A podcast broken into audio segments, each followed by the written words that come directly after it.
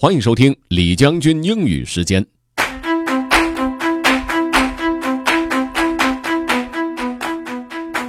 各位好，今天我们来了解一个科普知识吧。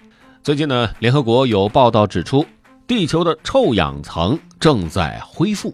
哎，一起听听看。United Nations report says Earth's ozone layer is healing by Pete Musto. A new study says the protective layer of the Earth's atmosphere is finally healing from damage by humans' use of harmful chemicals. Aerosol sprays and coolants had been thinning the ozone layer since the 1970s after scientists raised the concerns about ozone reducing chemicals. People and companies around the world stopped using them. What is the ozone layer? Ozone is a colorless combination of three oxygen atoms. The ozone layer starts at about 10 kilometers above Earth and stretches nearly 40 kilometers higher.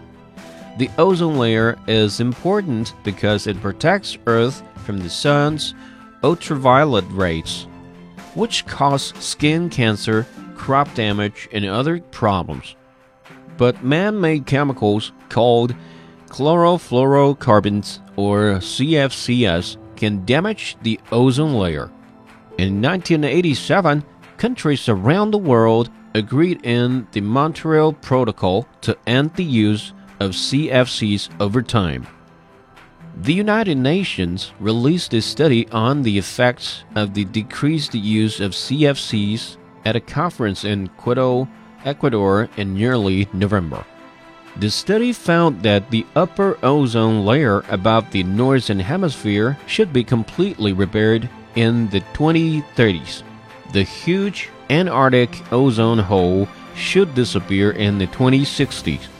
The southern hemisphere should be healed by about the 2050s, the study showed. Paul Newman is the chief earth scientist at NASA's Goddard Space Flight Center and co leader of the study. He told the Associated Press the findings are good news. If ozone depleting substances had continued to increase, we would have seen huge effects, said Newman. We stopped that. Newman noted that at its worst in the late 1990s, about 10% of the upper ozone layer was depleted. Since 2000, the ozone layer has increased by about 1 to 3% every 10 years the report said. This year, the ozone hole over the South Pole measured nearly 24.8 million square kilometers in area. That is about 16% smaller than the biggest hole recorded, 29.6 million square kilometers in 2006. The hole reaches its largest size during September and October, when the southern hemisphere has its spring the hole disappears by late December. If nothing had been done to stop the thinning, the world would have destroyed two thirds of its ozone layer by 2065, Newman said.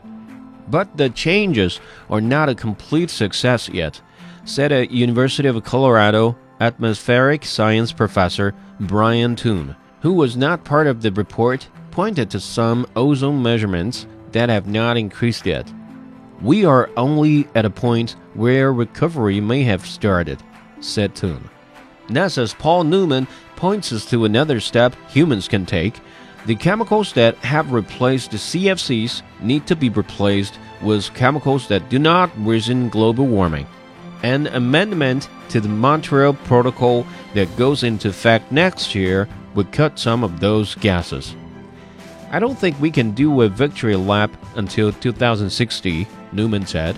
That will be for our grandchildren to do.